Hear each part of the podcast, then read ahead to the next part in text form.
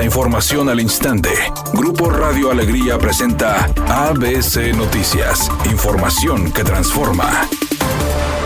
¿Qué tal? Muy buenas tardes, esta es la información. La Cámara Nacional de la Industria de la Transformación en Nuevo León, CAINTRA, confirmó que existen denuncias por casos de extorsión de agentes de tránsito contra sus agremiados del ramo del transporte e incluso la situación se da en todo el estado, no solo en Monterrey. El presidente de CAINTRA, Máximo Bedoya, señaló que el organismo ha denunciado a las autoridades de transporte, incluido Tránsito de Monterrey, casos de extorsión e inseguridad. Lo anterior en relación a la denuncia de Yair Matus, delegado en Nuevo León de la Alianza Mexicana de Organización de Transportistas, quien aseguró que operadores de carga pesada sufren extorsiones de agentes de tránsito de Monterrey que van de los 5 mil a los 15 mil pesos.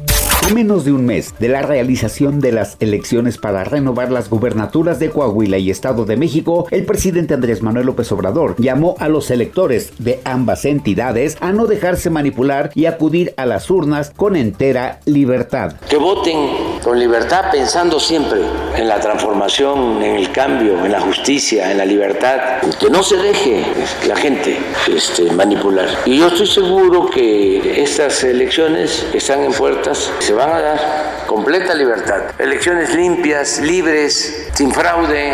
Asimismo, López Obrador confió en que candidatos y partidos harán lo que les corresponda para que las elecciones del 4 de junio se desarrollen en completa paz. Editorial ABC con Eduardo Garza. En la Comisión Federal de Electricidad División Golfo Norte dan pena. Es la paraestatal con mayor número de quejas ante la Profeco. No atienden a los usuarios, no funcionan los cajeros efemáticos. Si paga en línea o por la aplicación de la CFE, de nada sirve como quiera le cortan el servicio de energía bajo el argumento de que el pago no se refleja en el sistema. El servicio al cliente es nulo y aún así se autonombra empresa de clase mundial. Híjole mano, ni la burla perdonan. Al menos esa es mi opinión y nada más.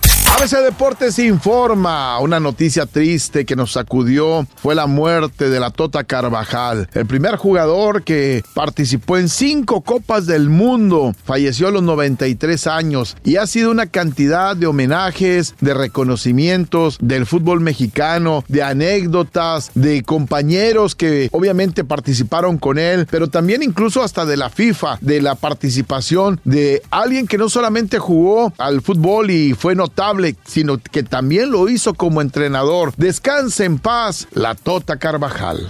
La cantante colombiana Shakira fue vista siendo acompañada por el actor Tom Cruise en el Autódromo Internacional de Miami con motivo al Gran Premio de la Fórmula 1. En redes sociales se observan las imágenes donde Tom Cruise custodia a la cantante debido al tumulto de gente a su alrededor en busca de una fotografía, lo cual desató comentarios positivos sobre la dupla. Shakira lució guapísima aunque relajada, él de igual forma.